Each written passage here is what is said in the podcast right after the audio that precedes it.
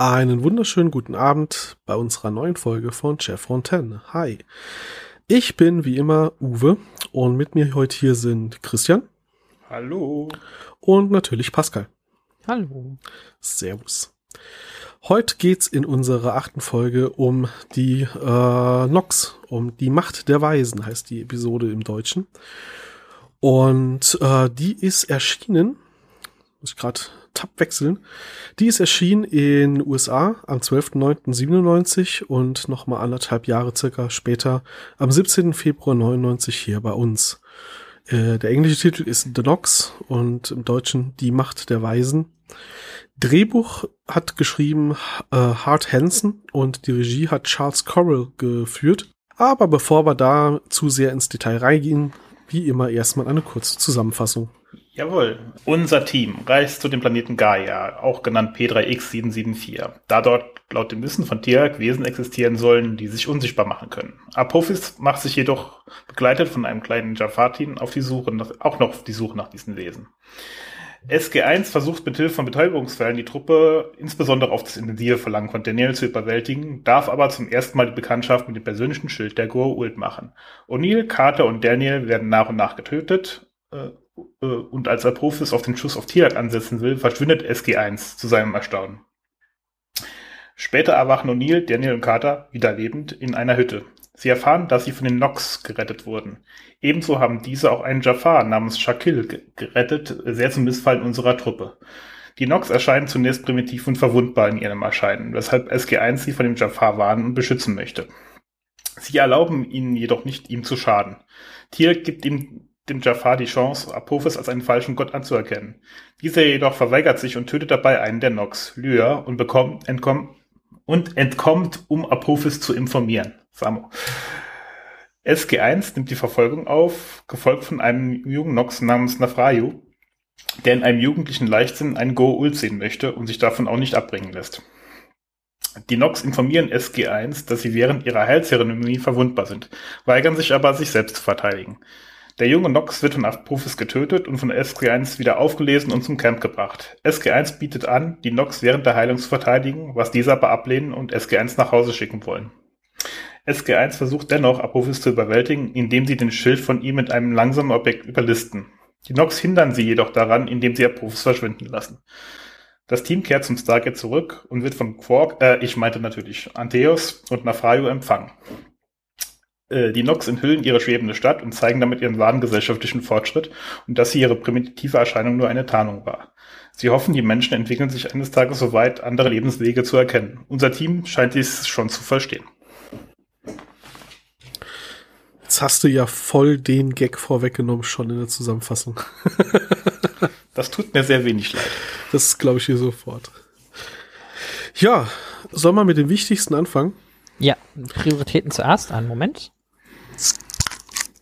Ich hoffe, man hat das akustisch hinreichend gehört. Ich glaube schon. Wenn schon Daniel Jackson in einer Folge stirbt, muss ich ja wie schon viermal im Vorfeld angekündigt auch mein Bier trinken. Ebenfalls. Zum Wohlsein. Prost. In diesem Sinne, auf Daniels Wohl oder so. Der Ruhe in Frieden und Sch Ja, nicht lange. In dem Fall sogar auf Daniels und den vom Rest vom Team. Ja, in der Folge stirbt ja tatsächlich relativ am Anfang der Serie einfach mal das, die gesamte Truppe unserer Helden. Wenn man die Serie zum ersten Mal schaut, vielleicht ein bisschen schockierend. Wenn man die Serie dann schon länger kennt, äh, muss man ja irgendwann, wenn mal einer stirbt, eher drauf warten, okay, und wie drehen sie das jetzt dieses Mal? Und wir haben ja den Gag schon öfter gehabt, dass das mit Daniel noch öfter passiert. Und in der Serie ist das jetzt das erste Mal, oder? Jupp. Äh, wenn man davon, wenn, wenn man die Tatsache, dass das Stargate Center dachte, Daniel wäre tot, als er auf Abydos war, nicht zählt, ist das das erste ja, Mal. Ja, stimmt. Und ganz genau genommen stirbt der im Film ja schon einmal fast, als er sich in Sarkophag schmeißen muss. Ja, wie, deshalb, wie gesagt, Serie, glaube ich, das erste Beziehungsweise, Mal. Beziehungsweise, nee, stopp, hab, ich habe Quatsch gesagt. Ähm, das war ja Shari, der reingeschmissen hat. Nee, aber ja genau, im Film stirbt er und in der Serie beginnt damit, dass sie ihn für tot halten. Zumindest mal das Militär, abgesehen von äh, O'Neill, hält ihn für tot. Da beginnt jetzt eine lange Reise von äh, Daniel stirbt und wird äh, wieder erweckt. Das, äh, jo. Was trinkt ihr? Ich habe hier, weil ich ja weiß, dass es Menschen gibt, äh, Wanderpirat, die da äh, Wert drauf legen. Ich habe mal wieder ein Erdinger Dunkel. Ich bin relativ äh, unkreativ und habe nur ein normales Tannenzäpfle hier stehen. Auch fein. Ich habe einen wunderbaren Kräuterlikör Flemminger Jagd. Das ist bestimmt total spannend, gerade für all die Leute, die hier reinhören, weil sie Stargate hören wollen. Wir setzen eben Prioritäten. Ja, ja. Ich würde ja sagen, dann klickt halt auf die Sprungmarke, aber wir haben keine Sprungmarken. Also tut mir leid, aber wir machen dann auch gerne sofort weiter mit dem eigentlichen Thema.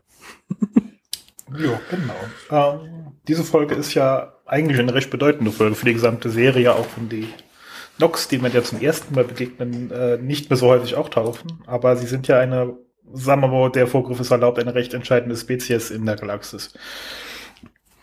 Kann man so sagen, ja. Die werden später noch öfter, sie kommen nicht mehr besonders häufig wirklich vor, aber sie werden öfter mal noch erwähnt und äh, es wird ihnen dann auch nachträglich noch eine bedeutende Rolle zugewiesen, das stimmt.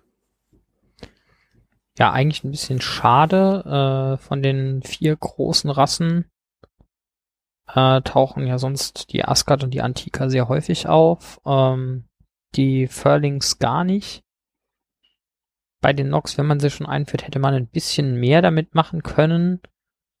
Und ja, man hat manchmal so ein bisschen den Eindruck, sie wussten nicht so ganz, was damit machen sollen. Später wird die Rolle, die die Nox haben könnten, hauptsächlich eigentlich von den Tolanern übernommen, die quasi die gleiche Funktion als pazifistische, fortgeschrittene Rasse ähm, einnehmen. Aber weniger Make-up brauchen. Das ist wahrscheinlich ein entscheidender Punkt daran. Und die Set-Designs sind einfacher zu machen, muss man nicht so viele ja. Pflanzen irgendwo drüber wachsen lassen. Das stimmt, das stimmt.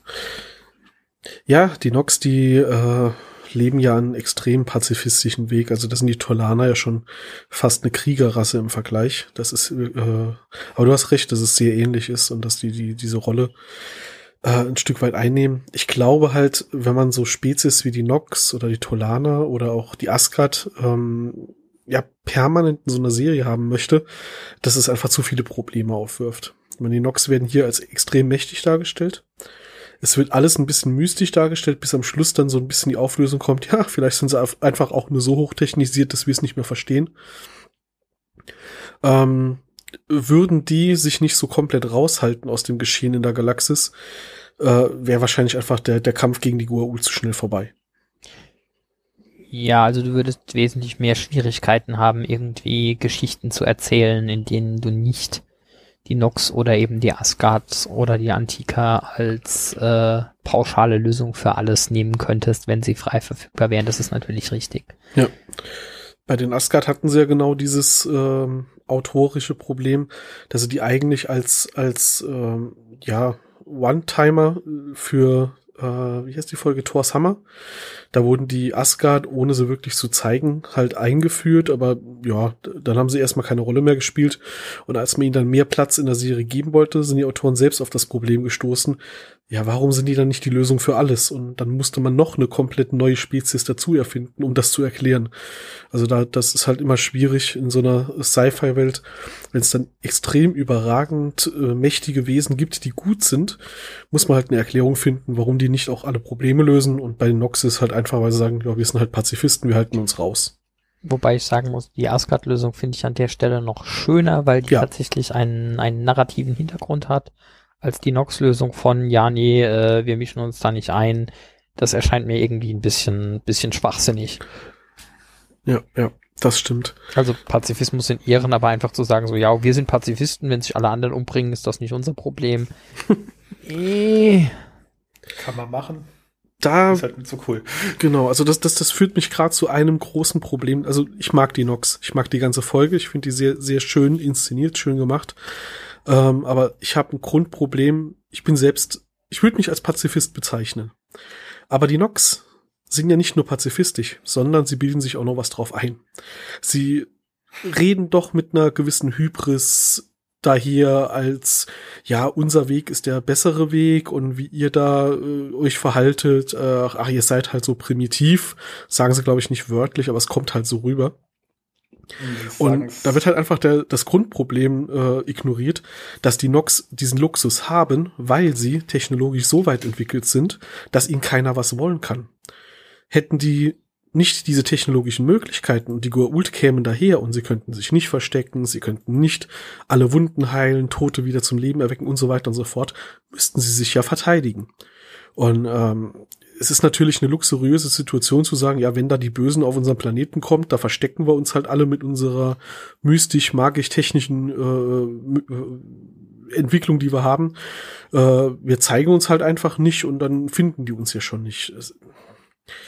Also ich finde es eine interessante Betrachtungsweise. Ich glaube, das ist auch genau das, was man zeigen wollte, zu sagen, okay, die Menschen gehen sehr militaristisch an das Problem heran. Ich meine, das Stargate-Programm wird vom Militär betrieben. Und die Nox sind so ein Gegenpol, um zu zeigen, ja, also das ist, ist man kann wohl in der Galaxis auch ohne äh, Gewalt überleben. Aber da, da, da ist halt auch Jahrtausende Entwicklung erstmal hingeflossen, in denen sie offensichtlich relativ ungestört sich entwickeln konnten. Äh, sonst hätten sie einfach gar nicht geschafft, in diese bequeme Situation zu kommen. Ja, und der Punkt, den du ansprichst, von wegen, äh, wir sind so viel besser als ihr, wir sind ja Pazifisten, äh, während sie einfach vollkommen ignorieren, dass, wie du sagst, sie sich das halt leisten können und man sich das halt auch leisten können muss, wenn man als, als Spezies überleben will. Ich meine, wir sehen das später an allen möglichen Ecken und Enden. Ähm, ich will mal sehen, wie die Nox irgendwie pazifistisch irgendwas gegen die Replikatoren machen, zum Beispiel, ja. Ähm, stehst auch ein bisschen blöd da. Also kannst du als Nox vielleicht tatsächlich machen, aber halt alle anderen, inklusive den eben erwähnten Asgard, halt nett. Ja, genau, das ist es halt. Also wenn ich jetzt ähm, mal so ein bisschen Foreshadowing zum Ende der Staffel, ähm, die Goa'uld greifen die Erde an, würden die Menschen da einfach sagen, okay, wir haben bei den Nox gelernt, am besten ist, wenn wir uns gar nicht wehren, gut, dann werden sie halt, äh, gibt's halt eine Invasion, alle werden versklavt oder getötet und wir haben den, äh, haben den Kampf verloren hilft halt nichts. Ja. Ne? Wie gesagt, also ich bin großer Fan der Idee, pazifistisch zu sein, wo es nur geht, aber wenn mein Gegenüber mich angreift, muss ich mich halt auch irgendwie zur Wehr setzen und das geht halt nicht immer ohne Gewalt. Sie bezeichnen das ja manchmal als irgendwie ähm, falsch, sondern vielmehr bezeichnen es sogar noch ein bisschen arroganter als äh, die Menschen wären jung. Ja. Ähm, nicht so weit entwickelt. Genau, genau. Und äh, oder auch als hier der junge äh, Nox da den, äh, den äh, Ult nachjagt und SG1 mitläuft, sagen sie ja auch, ja, die jungen Leute hören halt nicht immer auf das, was man ihnen sagt. Das ist auch schon so ein bisschen viel mehr arrogant, als es nur zu sagen, ja, wir sind halt so. Finde ich. Also das ist sehr, sehr hochnäsig, was sie da tun. Sie können das natürlich machen, klar. Das haben habt ihr jetzt ja schon gut zusammengefasst. Aber es ist schon äh, wenn du das so einfach so machen würdest, ist das einfach nur pure Arroganz. also. Ja, nicht. dazu kommt ja auch noch, dass sie den Fenris heißt ne? Dieses fliegende Wesen, die beschützen sie ja dann auch mit ihren Kräften. Mhm. Während sie ja offensichtlich, also man sieht eine fliegende Stadt. Die sind offensichtlich relativ weit entwickelt. Die werden wahrscheinlich auch wissen, was ansonsten um sie herum so passiert. Und ähm, ja, dazu sagen, wir sind hier ja sicher und die, die Flugsaurier, die hier so rumfliegen, die beschützen wir auch noch. Und dass halt die Planeten um uns herum alle Krieg führen und versklavt werden, naja, da kann man halt nichts machen. Also da, da offenbart sich halt einfach so ein bisschen eine Lücke in dieser Idee. Äh, ich glaube, da ist es sogar ganz gut, dass man die gar nicht mehr so oft sieht, weil dann müsste man das Thema ausarbeiten und müsste da ein bisschen elaborierter rangehen, äh, warum die Logs das tun. Und wir erfahren ja leider und in dem Fall zum Glück nicht viel mehr über Politik bei den Nox oder wie sie so leben. Äh, ich meine, offensichtlich ist das ja nur so ein kleiner eine kleine Außentrupp, der da im Wald rumsitzt und der Rest scheint ja irgendwie in der Stadt zu leben. Und von der Stadt sehen wir ja leider nie irgendwas. Was ganz anderes, was ich an der Folge hier interessant finde, ist, dass ich immer den Eindruck habe, dass das äh, der Punkt ist, an dem ich weiß nicht, ob das die erste Folge ist, die man irgendwie geschrieben hat, äh, nachdem man irgendwie das, das Setting vollständig etabliert hat oder was da der Punkt ist, aber diese Folge ist komplett anders als die, die vorher kamen. Also alles, was vorher kommt, ist relativ konsequenzbefreit. Die meisten Konzepte und, und Inhalte davon werden nie wieder angesprochen, mit der Ausnahme von dem Land des Lichts. Äh, kommt nichts von dem, was sie irgendwie Offworld machen, äh, später nochmal großartig vor. Aber bei den Nox führen sie zum ersten Mal irgendwie eine, eine Alienrasse ein, mit denen sie später auch nochmal weiter Beziehungen haben. Sie führen diesen Faden ein, dass die Regierung immer so ein bisschen drauf aus ist, das äh, Stargate Center äh, zu kommerzialisieren, sage ich jetzt mal, also einen wirtschaftlichen oder strategischen Nutzen draus zu ziehen und nicht nur äh, Forschung um, das, um der Forschung willen zu betreiben. Und äh, was mir ganz besonders aufgefallen ist, nachdem ich mich die letzten sechs, äh, sieben Folgen darüber geärgert habe, äh, es ist die erste Folge, die einen relativ ähm, unmetaphorischen Titel hat im Englischen. Das ist tatsächlich das erste Mal, dass man im Deutschen irgendwie mehr Sinn in den Titel der Folge gebaut hat, als er im Englischen ursprünglich hatte. Nachdem ich mich die letzten paar Mal da umgekehrt drüber aufgeregt habe, sollte ich es hier auch nochmal so rum erwähnen. Äh, Im Deutschen, wie gesagt, die Macht der Weisen, im Englischen einfach nur die Nox. Ja, okay. Also hebt sich deutlich von dem bisherigen Verlauf der Serie ab. Ich denke, was man auch dazu noch sagen könnte, von wegen bisheriger Verlauf, äh, du hattest das ja mehrfach angesprochen, dieser humanistische Ansatz. Wie sind hier die Helden? Wir wollen helfen. Bisher sind sie auch auf andere Planeten gekommen, äh, um dort zu helfen, um dort ähm, keine Ahnung, die Kristallwesen, gut, denen haben sie nicht wirklich geholfen, aber da haben sie, haben sie halt äh, Wesen gefunden, denen es offensichtlich schlecht erging und äh, man hat die dann halt sich angeguckt. Man war bei den äh, Mongolen, bei dem Mongolenstamm, die im Vergleich zu uns dann quasi ein bisschen ja, rückständiger oder äh, in, der, in der historischen Entwicklung weiter, weiter äh, zurückliegen, äh, denen man dann halt Emanzipation gebracht hat und so weiter und so fort. Was ja durchaus auch äh, kritisiert werden kann, dass wenn der, der westliche weiße Mann Kunst und Kultur erschafft, dass er sich gerne als den Held sieht, der, der den anderen zeigt, wie es richtig geht. Und hier hat man ja wirklich extrem offensichtlich mal in your face gesagt, ja, jetzt zeigen wir euch mal, wie ihr es macht, ist auch nicht unbedingt richtig. Es gäbe noch einen anderen Weg und den finden wir besser. Also aus Sicht der Nox jetzt. Äh, das dreht ja auch so ein bisschen diese Prämisse rum, dass die Menschen halt in einer Galaxis leben, in der überall andere Menschen und Wesen unterdrückt und versklavt sind und sie als Retter auftreten, was hier überhaupt nicht nötig ist, offensichtlich. Das glauben sie. Und das macht, glaube ich, diese Botschaft auch ähm, so, so kräftig, so eindrucksvoll.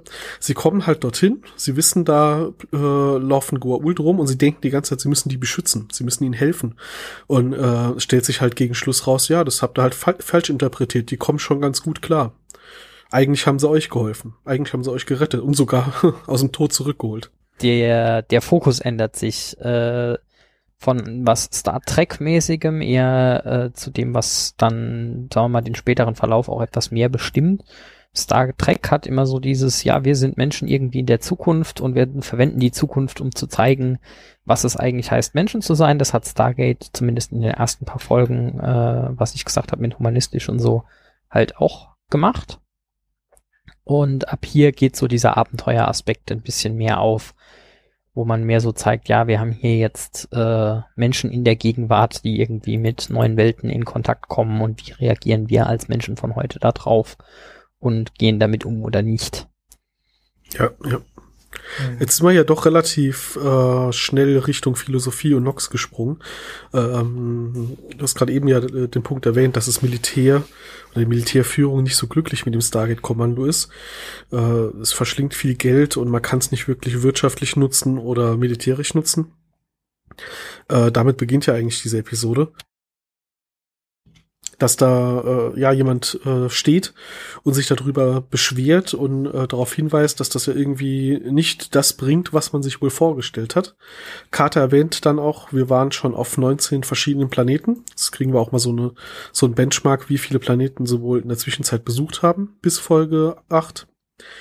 Und ähm, da kommt ja dann Tirk um die Ecke mit so, ja, wenn ihr interessante Dinge sucht, es gibt da so irgendwie ein Wesen, das kann sich unsichtbar machen. Und da habe ich ja drauf gewartet, eigentlich an der Stelle, dass Uni sich rumtreten mit, mit so einem, mit so einem Moment, wa was? Das sagst du uns jetzt erst? ich meine, es gab, es gab diese, diese ähm, Verhörszene in der ersten Folge so, ich weiß leider nichts über die Magie der Goa'uld, ich kann euch leider nicht helfen, ich kann euch nur dienen, aber ich kann euch nichts verraten, was von Wert ist. Und dann äh, 19 Planetenbesuche später kommt er dann halt mal um die Ecke mit so, ja übrigens, da gibt's so komische Flugwesen, die können sich unsichtbar machen. Ich weiß ja nicht, ob das nützlich sein könnte. mhm. Und ja, das on, on the fly. Ja, genau. Was gerade man braucht. Aber ich meine, ist halt eine Herleitung, warum sie die Nox äh, überhaupt besuchen natürlich. Es bringt dieses politische Thema auf äh, und, und, und führt das noch mal ein bisschen äh, deutlicher ein. Und gleichzeitig haben sie da natürlich auch den Grund, warum sie gerade diesen Planet besuchen. Ne? Natürlich. Also ja, die Erklärung funktioniert an sich schon, aber sie wirkt nicht nur jetzt, wo man es selber erklären, sondern auch schon während man die Serie schaut, so als das habt ihr euch jetzt irgendwoher aus der Nase gezogen, oder? ja, ich meine, es ist ja auch, äh, ich glaube, jetzt seit dem Pilotfilm das erste Mal, dass sie auch mal wieder auf Apophis treffen.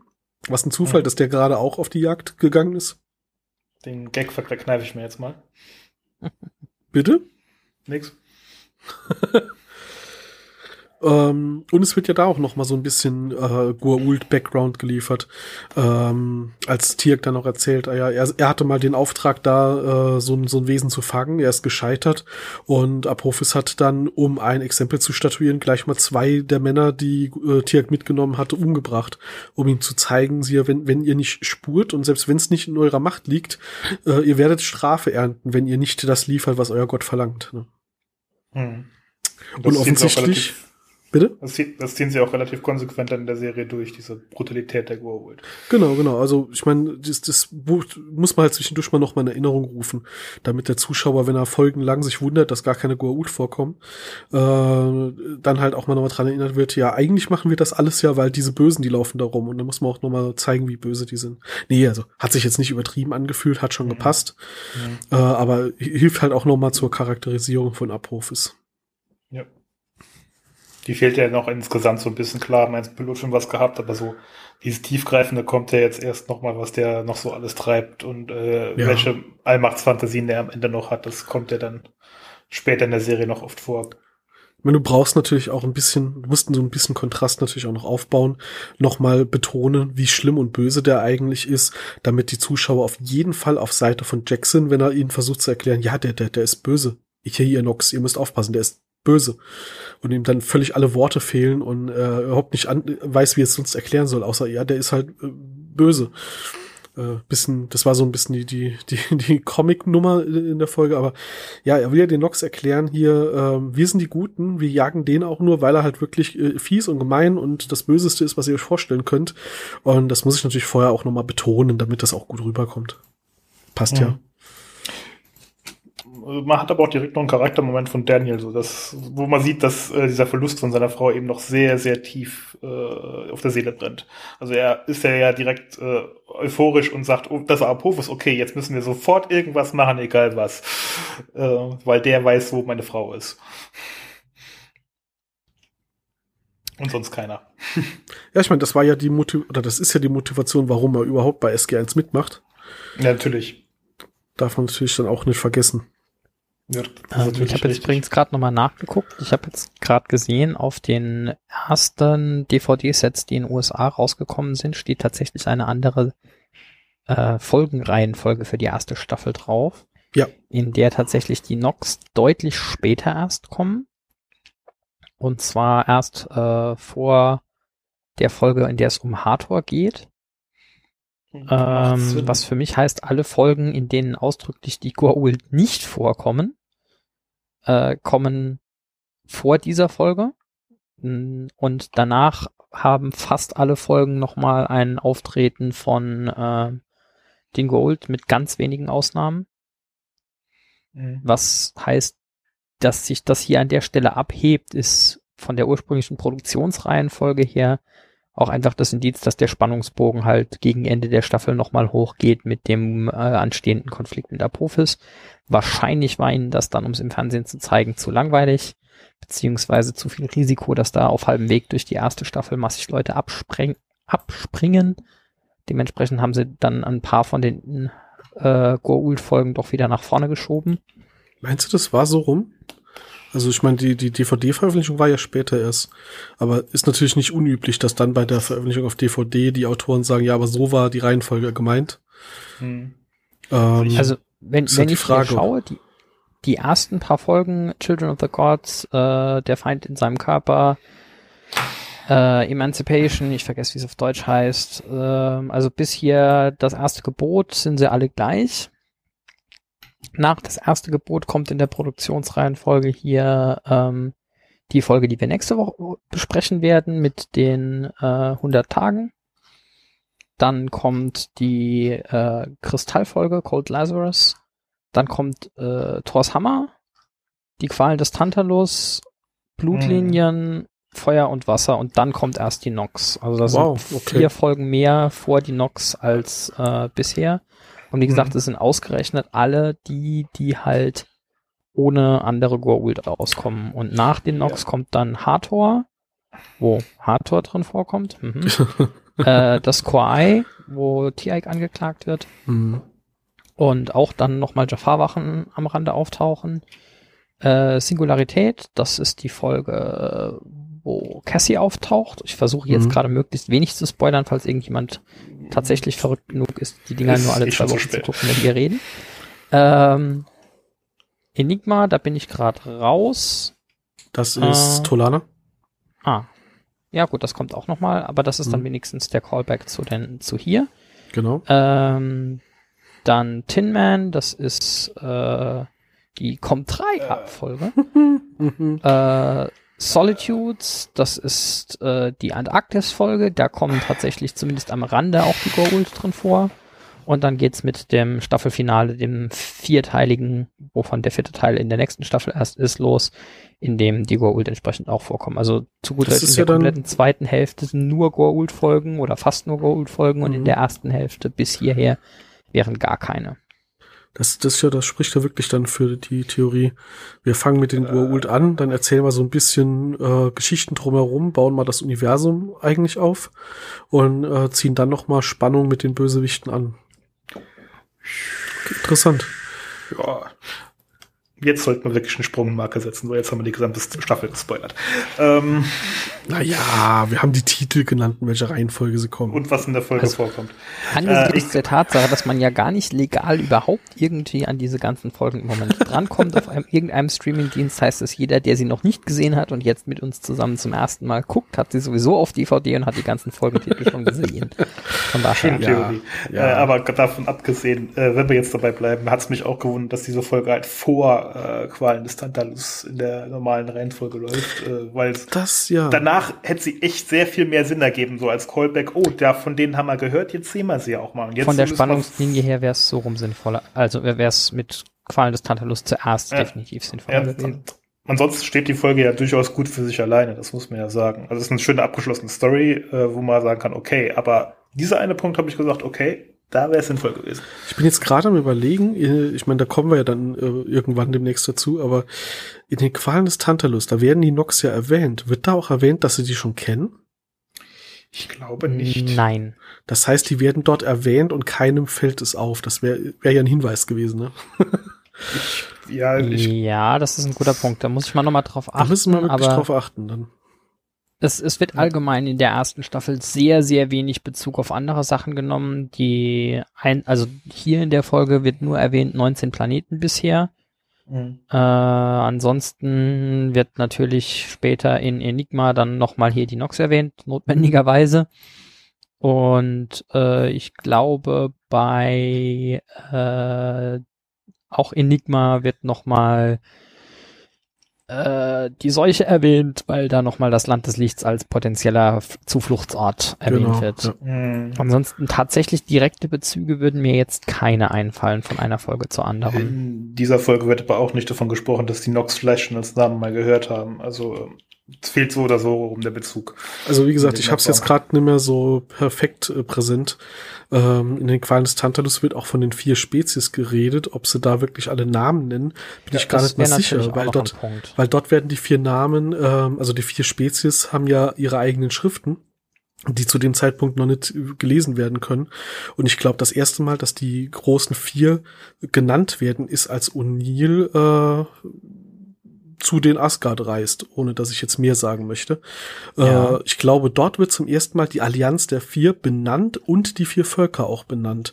Ich glaube, da wird erst diese Verbindung hergestellt, dass die Nox da dazugehören. Aber das werden wir dann ja merken, wenn wir die Folge Also nochmal gucken. Eine, eine schnelle äh, vor- oder zurückgreifende, je nachdem wie jetzt die korrekte Reihenfolge wäre, Volltextsuche, das Transkript äh, von Die Qualen des Tantalus sagt, sie werden dann nicht benannt. Ja, das dachte ich mir. Weil dort wird nur davon gesprochen, hier war der Ort, an dem sich vier Spezies getroffen haben. Stimmt, äh, wenn wir jetzt schon bei Spoilern sind. Äh, ich erinnere mich an einen Dialog von Jack mit den Asgard, als er von dem Gedächtnis befreit wurde, als Spoiler, ähm, wo, wo, wo genau diese Rassen aufgezählt wurden und äh, Genau. er dann sowas sagt wie, ja, die kenne ich doch schon. Genau, da war das nämlich. Die Nox, die haben wir schon mal getroffen. Ja. Das Genau. war nicht bei den Tantalus. Oh, aber okay, das gut. ist richtig. genug gespoilert. Wer bis hierher gehört hat, hat Pech. Ab sofort benehmen wir uns. Zumindest bis nächstes Mal. Genau. Äh, ja, die Nox, die werden ja, äh, die werden ja in, in der Folge doch sehr interessant dargestellt. Und äh, ich hatte, glaube ich, in der letzten Folge gesagt, ich höre den, den anderen äh, Podcast. Nee, Quatsch. Genau, ich hatte gesagt, ich höre Podcast Sterntor nicht, äh, nicht äh, oder versuche den nicht vorauszuhören, aber es gibt ja jetzt inzwischen von Naitomia diesen äh, Podcast mit den 10 Minuten Besprechungen der Folgen. Und da habe ich mich köstlich amüsiert bei ähm, diese Waldelfen. Und er hat da durchgehend die ganze Zeit von Waldelfen gesprochen. Und ich habe ihm das dann auf Twitter auch geschrieben, dass ich das doch sehr witzig fand. Und dann hat er das nächste Mal sich durch die Blumen ein bisschen entschuldigt dafür, dass er die armen Nox die ganze Zeit nur als Waldelfen bezeichnet hat. Aber ich finde, die. Beschreibung passt. Das ist, ist ja gar nicht so falsch. Ich meine, das sind lustige Wesen, die ein bisschen mystisch wirken, die so sowas wie Magie beherrschen, äh, mit Blumen im Haar. Das ist ja nicht falsch. Mhm. Und etwas Magisches tun letztlich, also Ja. äh, weil sie so fortschrittlich sind. Genau, genau. Gibt ein paar interessante Zitate in der Folge. Äh, ich glaube, Daniel sagt an einer Stelle, äh, dass das offensichtlich äh, Spezies ist, die, die viel weiter evolviert ist als die Menschheit. Und ich frage, hä? Wie kommt er darauf? Also glaubt er tatsächlich, dass das rein physiologisch-biologisch ist, was die alles können? Geht er echt davon aus, dass die halt äh, Tote wiederbeleben können durch Handauflegen und dass da keine Technologie dahinter ist? Hm. Na Ja gut, das ist an der Stelle Clarks Gesetz, äh, jede hinreichend fortgeschrittene Theologie, äh, ja genau. Theologie. Theologie auch, ja. Techno Technologie ist nicht von Magie zu unterscheiden. Klar, das schon, auf jeden Fall. Aber ich meine, Daniel, natürlich kann man so ein bisschen an Mystizismus noch mit da reindenken. Es wird ja in der Serie auch noch genügend Gründe dafür geben. Aber es überrascht mich halt ein bisschen, dass er an der Stelle wirklich glaubt, dass das irgendwie magische Fähigkeiten sind, die ihn in der, in der Biologie liegen. Ich meine, es wird in der ganzen Serie nie wirklich erklärt, ob sie das von Natur aus können oder ob das was ist, was sie durch Technologie erlangt haben, äh, dieses Ritual äh, durchzuführen. Das Ritual des Lebens. Aber das, wir hatten das in einer der letzten Folgen schon mal, dass äh, da manchmal ein bisschen vorschnell drin sind, so eine Bewertung abzugeben wie, oh, guck mal, die sind ja aber sehr weit entwickelt. Also evolutionär weit entwickelt, äh, weil zu dem Zeitpunkt sehen sie halt ein paar Waldschrate, die im Wald leben, die aber irgendwas können. Hm. Fand ich, also da bin ich drüber gestolpert über diese, über diese Aussage. Gleichzeitig sind sie auch verdammt gut drin, Sprachen zu lernen. Ungefähr genauso gut wie der Universalübersetzer bei Star Trek. Der wirft ja auch nur zehn Worte rein und er hat das gesamte Vokabular einer Sprache verstanden. Ja So. gut, ich glaube, das haben wir schon vor zwei Folgen endgültig aufgegeben, so zu tun, als würde es irgendwas außer Klar. äh, Asgard, Squault und Englisch in der Galaxie geben, was gesprochen wird. Gut, dann gehen wir doch zum nächsten Punkt. Star Trek-Referenzen. Also die eine habe ich ja schon gespoilert. Ja, in der Tat. Also tatsächlich, du hast es vorhin nochmal geschrieben, ich hatte es aber im Vorfeld äh, auch schon beim nochmal Zeug nachlesen gelesen, aber ich habe wirklich beim Schauen die ganze Zeit gesagt, sag mal, den, den Typ kennst du irgendwo her.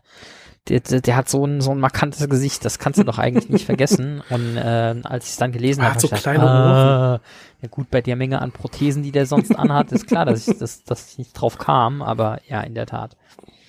Das macht die Folge auf, äh, insbesondere auf Englisch halt sehr lustig zu schauen. Auf Deutsch haben sie leider einen anderen Synchronsprecher genommen oder vielleicht fast auch besser so.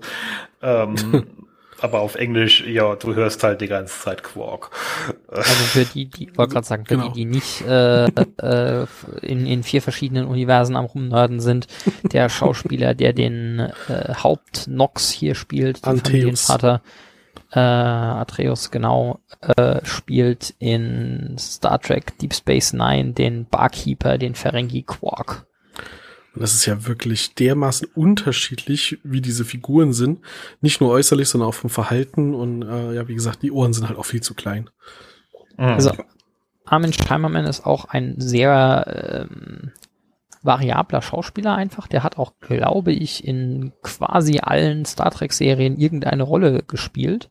Mhm. Oft ein, oft ähm, in den meisten halt nur Gastrollen, aber in Deep Space Nine halt eine Hauptrolle.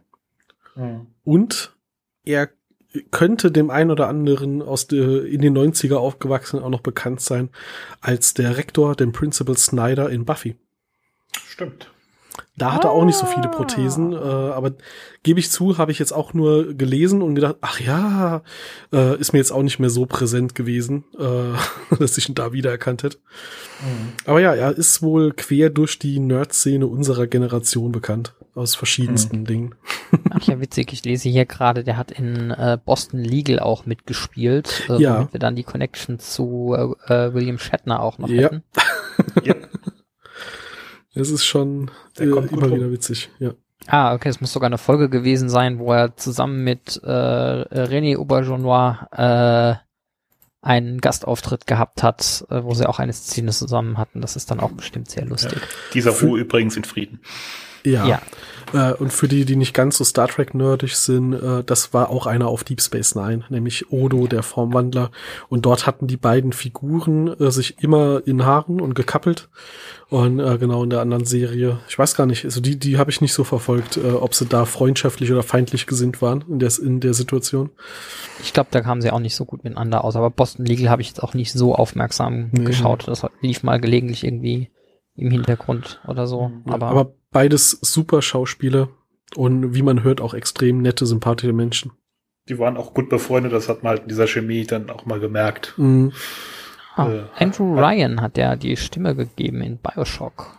Ja. Was es nicht alles gibt. Gut, da hört es bei mir dann äh, halt mit Stimmen leider auch schon wieder auf mit Wiedererkennungswert, weil während ich Serien und Filme auch gerne mal im Originalton höre, tue ich mir das bei Spielen selten an, weil ich da dann doch, keine Ahnung, also da ist mir dann irgendwie das Gameplay wichtiger, als dass die Stimmen alle im Original auf Englisch sind. Das kommt ähm, für mich immer ganz krass aufs Spiel an, aber äh, oft genug hast du ja auch mittlerweile bei Sachen, die du hier kaufst, gar nicht die Option, das äh, vom ja, Ton her noch stimmt. umzustellen, was ich sehr, sehr das schade finde und auch nicht einsehe, aber ähm, sehr spaßig. Wenn wir das Fass jetzt noch aufmachen, sind wir morgen noch da. Aber nur gerade noch dazu, sehr spaßig, weiß ich jetzt gerade in dem Fall nicht, ist natürlich, wenn du ein Spiel spielst auf Deutsch und du erkennst die Stimme und dann guckst du nach und siehst, ah, das ist die Synchronstimme auch von Schauspieler sowieso und findest dann raus, ah, und der Schauspieler hat es im Englischen synchronisiert.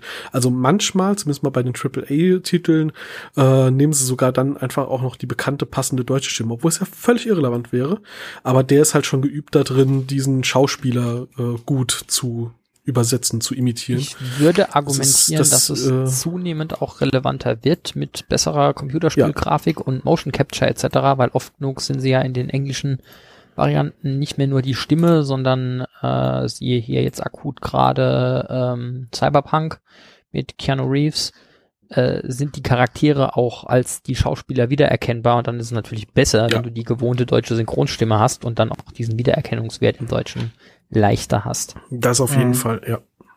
Der Vorteil bei, wenn wir schon bei Cyberpunk kurz sind, ist ja auch noch bei, da haben sie ja noch das Lippensynchrone auch in den Synchronsprachen äh, umgesetzt. Das heißt, da ist so eine Pseudo-KI hinten dran, die dann die Lippensynchron äh, anpasst, wenn die andere Sprache eingesetzt wird. Also oh, wow. Ja, also darum gehst du dieses ganze ja. äh, Problematik. Das kannst du in Spielen halt machen. Und bevor wir jetzt zu sehr in Cyberpunk-Podcast abdriften, nur eins noch. Äh, sehr schön zu dem Thema ist auch, dass da sogar Szenen gibt, wo einer Gitarre spielt und du siehst, dass er die Finger genauso bewegt, wie er sie bewegen müsste, um da so zu klingen. Also Detailtief in dem Spiel ist toll und äh, ich würde sagen, Werbeblock Ende. genau. Kommen wir zurück zu den Star Trek-Referenzen. Da kann ich, ähm. da kann ich einen sehr eleganten Bogen nochmal zurück machen. Äh, ich weiß, wir hatten mal ursprünglich äh, überlegt, ob wir da irgendwie eine separate Folge draus machen, aber wir können es jetzt an der Stelle einmal gerade kurz so machen. Äh, die Allianz der vier großen Rassen ähm, war ein äh, zentraler Storyanteil bei einem Spiel, was es so leider nicht gegeben hat am Ende, nämlich dem Stargate äh, MMO, was hätte 2010 eigentlich rauskommen sollen und was sie dann irgendwie kurz vor der offenen Beta abgesägt haben, weil der CEO von der Entwicklungsfirma irgendwie Millionen an Geldern unterschlagen hat. Äh, und da war ein zentraler Punkt dabei, äh, oder wäre ein zentraler Punkt in der Story gewesen, dass jede der vier großen Rassen eine äh, ja, äh, Caretaker-Rasse, äh, ich krieg das gerade nicht auf Deutsch übersetzt, ähm, gezüchtet hätte, die die Galaxis nach ihnen hätte weiter äh, behüten, bewahren äh, sollen. Und äh, wir hatten im Vorfeld schon unter uns drei darüber gesprochen, von daher würde ich die anderen beiden gerne einfach mal raten lassen, ob sie irgendwie drauf kommen, welche Caretaker-Rasse zu äh, welcher ähm, der großen Rassen gehört. Tatsächlich kann man da irgendwie halbwegs drauf kommen. Das offensichtliche Beispiel hatte ich den beiden anderen auch schon gesagt. Das sind die Antiker, die offensichtlich die Menschen als Nachfolgerasse da herangezogen haben, aber auch die anderen haben irgendwie Sachen, die sich äh, von der Philosophie her sofort erschließen. Ähm, gut, nehmen wir die offensichtlichste Sache, gerade mal Nox und Tolana. Nein. Verdammt. Versuch was wert. Bei Furlinge hast du halt noch das Problem, dass wir von denen halt genau gar nichts wissen, außer wie sie heißen. Und dass Uni glaubt, dass sie bepelzte Wesen sind und ungefähr wie Evox aussehen. Ja, ja das ist immer noch Jamas. Äh, also da ist es halt auch sehr, sehr schwer. Und die Asgard, die haben halt ja eigentlich ihre eigene nächste Generation versucht heranzuzüchten. Ja. Hm. Schwierig. Die Asgard haben insbesondere, äh, also auch wieder Spoiler, sehen wir ja, dass die irgendwie mal komplett anders aussehen als die, die wir jetzt mhm. heute sehen. Also die, die Nachfolgespezies sind welche, die in der Serie auch vorkommen? Äh, bei den Asgard glaube ich explizit nicht. Ah, okay. Ja. Ähm, die Bleiben Asgard hätten wohl eine, eine technologische Lösung entwickelt, die äh, sich zumindest in Teilen dann äh, an den Replikatoren orientiert hätte und ihnen auch etwas aus dem Ruder gelaufen wäre. Ähm, ja, bevor wir jetzt hier ewig den, den Podcast in die Länge ziehen. Die Nox waren tatsächlich, das geht auch wieder schön auf die Hybris zurück, die du vorhin erwähnt hast, der Auffassung, wir brauchen keine irgendwie Nachfolgerassen, wir kriegen das alles selber total gut hin, das ist voll unnötig. Und die Furlings haben sich tatsächlich einfach selbst ins Knie geschossen. Die Furlings haben nämlich die Gorult erschaffen. Oh, wow. Hm. Das ist aber interessant, ja. Ups. Okay, bei den Nox war es natürlich dann so ein bisschen Fangfrage. Ja, Entschuldigung. Aber ich, äh, mir ist das jetzt gerade nochmal gekommen, weil wir es gerade sowieso von Computerspielen hatten und ja, ich mich ja, damals klar. furchtbar geärgert habe, weil ich das total intensiv verfolgt habe und da total Bock drauf hatte und super gehypt für war. Und dann haben sie das einfach abgesägt.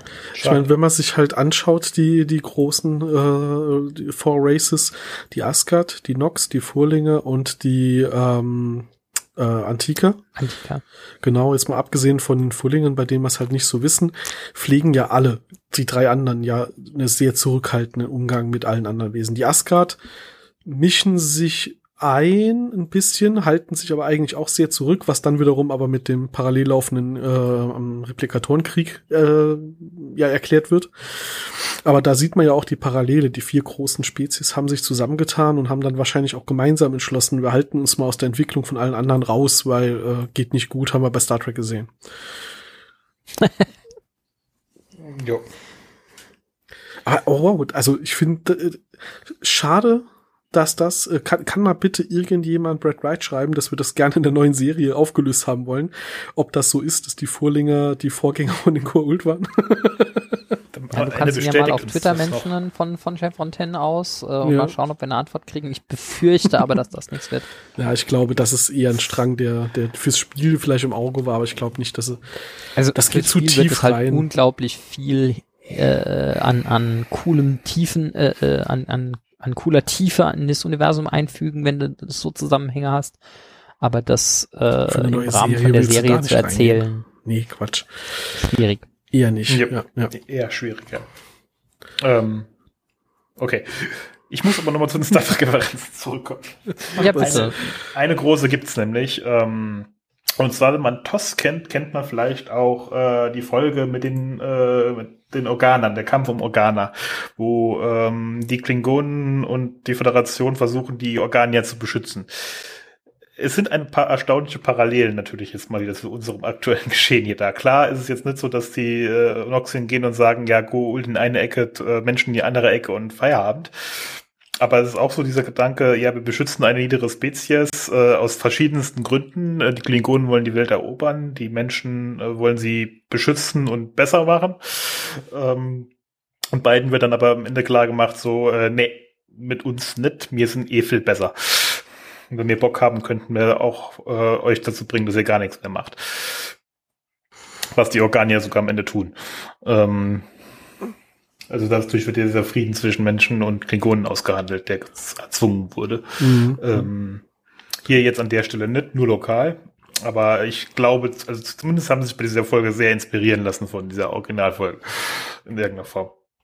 Das kann natürlich gut sein. Ich meine, die, die Autoren, äh, die diese Serie geschrieben haben, die sind ja alle mit Star Trek aufgewachsen, wobei das aber auch, äh, ich behaupte, das wird wahrscheinlich nicht das erste oder einzige Mal gewesen sein, dass das als Trope irgendwo vorkommt, dass äh, die Menschen oder wie auch immer sagen, wir wollen da helfen, wir wollen da unbedingt helfen, die sind so arm, die brauchen Hilfe und in Wirklichkeit äh, haben sie einfach nur nicht, nur, nur völlig übersehen, dass die in Wirklichkeit äh, ja so mächtig sind, dass sie eher umgekehrt helfen könnten und nur ihre Ruhe haben wollen. Es ist ein bekanntes Sci-Fi-Thema, das ist natürlich ja, klar. Deswegen. Aber na überhaupt gut, es würde mich nicht wundern, wie gesagt, also so viel der heutigen Popkultur und äh, Sci-Fi-Kultur und so weiter ist halt auch da wirklich hart beeinflusst von. Man muss übrigens sagen, sie sind mit erstaunlich wenig äh, Filmfehlern ausgekommen in dieser Folge. Hm. Also sie haben, glaube ich, einmal im Hintergrund irgendwo ein Spannseil, was sie verwendet haben, um die Stadt schweben zu lassen oder so. Und das war's dann auch schon. Ja, mein Gott. Das schwebende Pappmaché. Muss halt ja. irgendwo halten, ne? Ja, klar. Entweder baust du halt ein großes oder irgendwo schwebt. Ja, ja, ja. Ähm, ja, auf Englisch ist mir auch ehrlich gesagt keine Fehler aufgefallen. Aber, aber es gibt einen wunderbaren Übersetzungsfehler. Der tut mhm. wirklich weh. Ähm, Hau raus. Als sie getötet werden.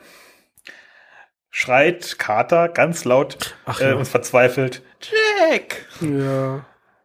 Wo sie im Original, und man sieht es auch schon im Lippensynchron, aber wenn du dann umschaltest, hörst du es auch, äh, halt ganz regulär, weil Militär auch Sir sagt. Und äh, der tut halt einfach schon beim Anschauen einfach weh, weil du merkst, es ergibt keinen Sinn, es ist nicht richtig. Äh, ich finde den Tonfall von diesem Jack, wie sie da ruft, so dermaßen out of character. Das passt, ja. also völlig unabhängig ja, von dem englischen Original. Das ist dermaßen daneben in dem Moment. Äh, die wird gerade, äh, der, der wird gerade erschossen und da passieren gerade schlimme Dinge und irgendwie wird da versucht Beziehungsdrama reinzuschreiben und das passt überhaupt nicht. Das ist, glaube ich, wieder so ein Punkt, wo man merkt, dass die deutsche Synchro erst geschrieben wurde, nachdem die erste Staffel komplett in USA durch war und zumindest Teil, Teile der Story irgendwie von der zweiten Staffel bekannt waren. Äh, ich habe das schon ein, ein, paar Mal irgendwie den Eindruck gehabt, weil sie diese, diese Abenteuerperspektive in den Titelfolgen von den ersten paar Folgen schon so pushen. Äh, wie gesagt, die letzten sieben Folgen, wo ich darüber gehämmert habe ähm, und hier sieht man es auch nochmal, dass, wie gesagt, das ist an der Stelle, ja, wir haben später irgendwie diese Sam und Jack Geschichte, aber äh, die an der Stelle schon da irgendwie in die Übersetzung reinzuwirken, insbesondere vollkommen unnötigerweise, weil man hätte es einfach bei Sir im Deutschen belassen können, sagt sie auch in der deutschen Synchro mehr als oft genug. Ja. Sie, von ähm, mir aus darfst du auch Jack rufen oder wie auch immer, Colonel oder was auch immer, äh, der Tonfall. Im, Im, Englischen ist es halt wirklich nur ein Sir, so nach dem Motto Achtung oder was ist passiert und äh, geht's noch, alles okay. Äh, wirklich so ein Ich rufe ihm zu, während es im Deutschen halt wirklich so ein Herzschmerz, schmalziges Jack ist und das äh, von mir ist jetzt auch Jack rufen können, aber im Sinne von warnen oder herausfinden, ob alles okay ist, aber halt nicht so. Mhm. Zumal sie ja, wobei selbst das wäre fragwürdig gewesen, hätte ich gesagt. Also das, ja, das, ja. Aber ja, sehen sich so eigentlich privat noch nicht so nah, dass sie sich mit Vornamen die ganze Zeit ansprechen. Schon genau, der einzige, der im Team regelmäßig mit Vornamen genannt wird, ist Daniel, weil er halt explizit der nicht militärische Hansel ist. Mhm. Äh, und selbst da sagt sie äh, in, an diesem Punkt in der Timeline noch oft genug Dr. Jackson. Ja. Und es macht auch keinen Sinn, dass sie halt mit jeder Handlung sofort aufhört und zu ihm will. Das ist auch ziemlich autoskop. Das ist sogar allgemein autoskop, ähm, so dass du als Militär dann nicht weiter schließt oder was machst, sondern Ja, dass sie, dass sie in dem Moment, wo einer erschossen wird, sofort alle hinter ihrer Deckung rausspringen, ist, äh, ja. sagen wir mal, nicht nicht so Taktik. schlau. Ja. Ja. Also für die Story natürlich gut, aber das war es dann halt leider auch. Ähm, gut, sprachlich ist mir jetzt gar nichts so bewusst, abgesehen jetzt von dem hier aufgefallen. Äh, was ich noch ganz interessant war, ich meine, Filmfehler ist jetzt natürlich hart. Aber es ist halt auch bei Stargate, wie in vielen anderen Sci-Fi-Dingen, äh, zieht sich halt durch. Alle Planeten, die wir besuchen, haben eine ähnliche Rotationszeit. Äh, wenn sie bei Tag durchs Gate gehen, kommen sie auch bei Tag normalerweise, glaube ich, an. Außer sie landen im dunkelsten Düsterwald. Ähm, und da haben wir in der äh, Folge natürlich auch so einen Punkt, also sich mit Offa unterhalten, Ofa, ähm, darüber, wie alt er denn ist, und er dann fragt, wie misst ihr denn euer Alter? Und äh, dann wird es ihm erklärt, wie Tage und Jahre gemessen werden auf der Erde. Und dann sagt er, ja, dann bin ich nach eurer Rechnung 432 Jahre alt. Das ist ja erstmal okay.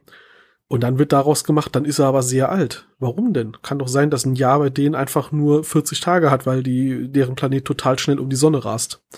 Also die Zahl an sich sagt ja gar nicht wirklich aus, dass er alt ist, weil er kann nicht wissen, wie lange ein Jahr auf der Erde ist.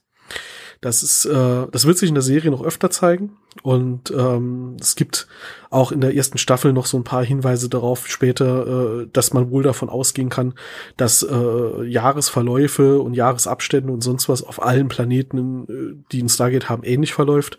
Und hier ist, glaube ich, so der erste Punkt, wo das so relativ offensichtlich äh, einfach angenommen wird. Wenn der 432 Jahre nach seiner Rechnung alt ist, dann ist es dasselbe wie 432 Jahre auf der Erde. Da kann ich dir sogar irgendwie noch ähm, kurz, kurz irgendwie einen, einen halbwegs plausiblen Grund aus meinem Hintern ziehen. Sehr gerne, weil äh, darauf habe ich gehofft. und ich ahne es. Äh, quasi alle Planeten, auf denen sie unterwegs sind mit dem Stargate, haben erstens eine erdähnliche Schwerkraft und zweitens ein grob erdähnliches Klima, genau genommen ein grob kanadisches Klima.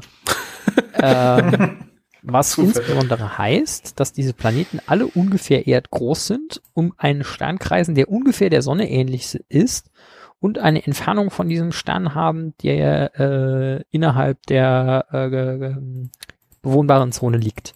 Die ja, ist auf der Erde nicht so groß äh, oder äh, im Sonnensystem nicht so groß. Und wenn du ein, ein wirklich halbwegs identisches Klima haben willst, bist du da wahrscheinlich auf Umlaufzeitschwankungen von 20 Prozent oder so irgendwas beschränkt. Also viel interessanter, äh, gebe ich dir völlig recht, ist mir so auch durch den Kopf gegangen. Viel interessanter ist dann wahrscheinlich, wie lang ist eigentlich ein Tag. Ähm, wobei auch da hast du natürlich natürliche Beschränkungen mit drin, äh, weil in dem Moment, wo halt ein Tag viel kürzer zum Beispiel äh, wäre, ähm, hast du halt Rotationsgeschwindigkeiten, die das Wetter und Klima dermaßen äh, beeinflussen, dass es auch schon wieder nicht bewohnbar ist. Also du hast natürlich an allen Ecken und Enden Einschränkungen, wenn es ja für Humanoide bewohnbar sein soll. Äh, aber es, äh, ich meine, gut, man könnte hier noch sagen, ist halt eine Abweichung drin. Die 432 Jahre sind vielleicht irgendwas zwischen 300 und 500 auf der Erde. Dann ist so oder so immer noch uralt. Äh, ich werde in einer späteren Folge nochmal drauf zurückkommen, wo mir das aufgefallen ist.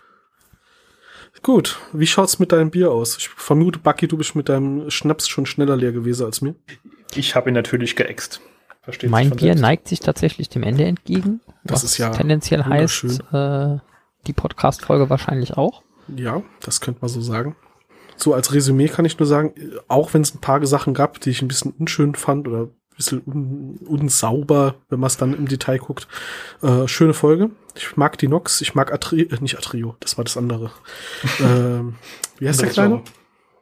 Antreus. Äh, Achso. Äh, äh, Nafraio meinst du? Nafraio, genau. Atreo ja. war der aus der unendlichen Geschichte. Nafraio. Ich, find, ich fand Nafraio sehr, sehr interessant, auch in der äh, Analogie zu den Menschen und aber auch seine Neugier und da rumlaufen. Ich fand das total toll. Armin Schiemerman natürlich super in der Rolle und äh, ja, insgesamt wirklich eine sehr, sehr runde, gute Folge. Hat mir gefallen. Kann man sich nicht beschweren. Sie bringt insbesondere halt diese Handlung von SG1 überhaupt jetzt wieder richtig ins Rollen. Also wirklich auch was äh, uns irgendwie später weiterbringt mit den Infos über Apophis und die Nox an sich als Rasse. Ja, ja. Fällt mir gerade ein, wenn wir gerade über Nafrayo reden. Ein, äh, äh, ein, ein Background-Detail hatte ich noch gesehen.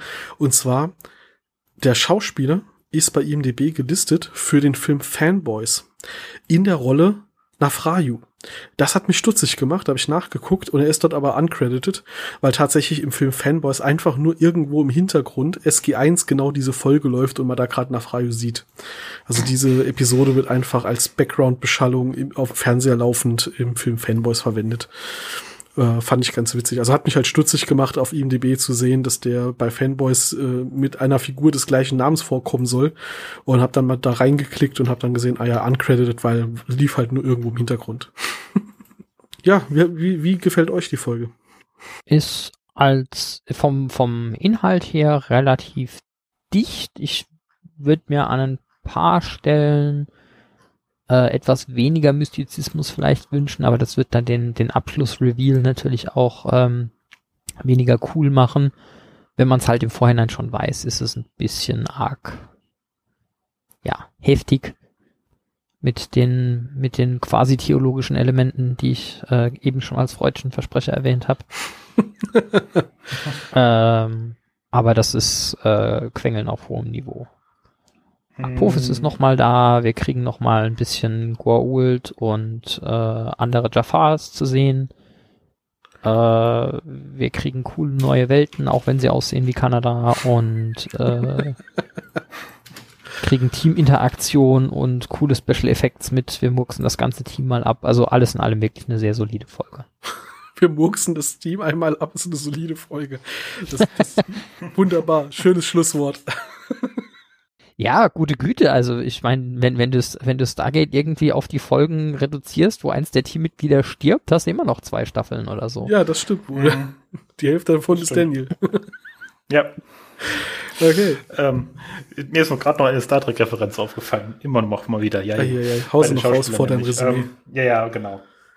Ähm, und zwar der eine von den Nox, der nicht so im Vordergrund steht, das heißt, glaube ich, Orphos, ähm, der wird von äh, äh, Ray äh, Xifo gespielt. Mhm. Und den kennen Star Trek-Fans aus äh, Star Trek Voyager. Und zwar Ach. aus der Folge äh, Virtuoso. Ähm, das ist die Folge, wo der Doktor auf eine auch sehr fortschrittliche Rasse trifft, die sein Hologramm als sehr primitiv empfindet, aber sobald er anfängt zu singen, äh, finden sie das auch gut. Ah ja, ich erinnere mich. Genau, deswegen habe ich es genauso zusammengefasst. Und äh, da ist er einer von den vielen, die sich da auf der Krankenstation behandeln lassen. Ah, okay, ähm, okay. Oder erstmal nicht behandeln lassen und dann äh, sein Singen so faszinierend finden. Ja, die Lyra, die Frida Betrani ist auch die, die wir dann nochmal in Enigma und in Pretense wiedersehen werden. Von den anderen werden wir leider nichts mehr sehen in der Zukunft. So ist das halt bei einer 90er-Serie. Gut. dann freuen wir uns mit euch auf die nächste Folge. Brief Candle, vergiss, wie, wie es auf Deutsch heißt. Mm, auf Deutsch heißt sie die Auserwählten oder äh, ja, okay. wieder übersetzt The Chosen. Das ist die äh, O'Neill wird super alt Folge, aber er stirbt nicht. Genau. genau die. Kein Bier für mich nächste Woche. Das ist okay, da bin ich, egal ob das nächste Woche wieder im normalen Rhythmus oder in zwei Wochen sein wird, äh, bin ich wahrscheinlich noch dabei, mich von den Weihnachtsfestivitäten zu erholen. Du brauchst nicht noch unbedingt extra Bier. Apropos nächste Woche und Rhythmus, äh, wir hatten es ja auf Twitter angekündigt. Man kann es mal gerade hier noch erklären für die, die es nicht mitbekommen haben. Letzte Woche ist unsere Folge ja leider ausgefallen. Wir hatten da technische Probleme, äh, effektiv Hardware kaputt gegangen, die heute erst wieder ersetzt war. Ähm, wenn wir es schaffen, werden wir euch dafür aber über Weihnachten und äh, Weihnachten Neujahr ein bisschen entschädigen. Ich sag mal noch nicht mehr. Äh, schauen wir mal, ob das klappt. Ansonsten, äh, ja, für die, die es jetzt live hören, eben Dezember 2020, einfach mal noch frohe Weihnachten und äh, viel Spaß beim Stargate schauen und bis zum nächsten Mal. Ciao, ciao. Bis dann. Tschüss. Ciao.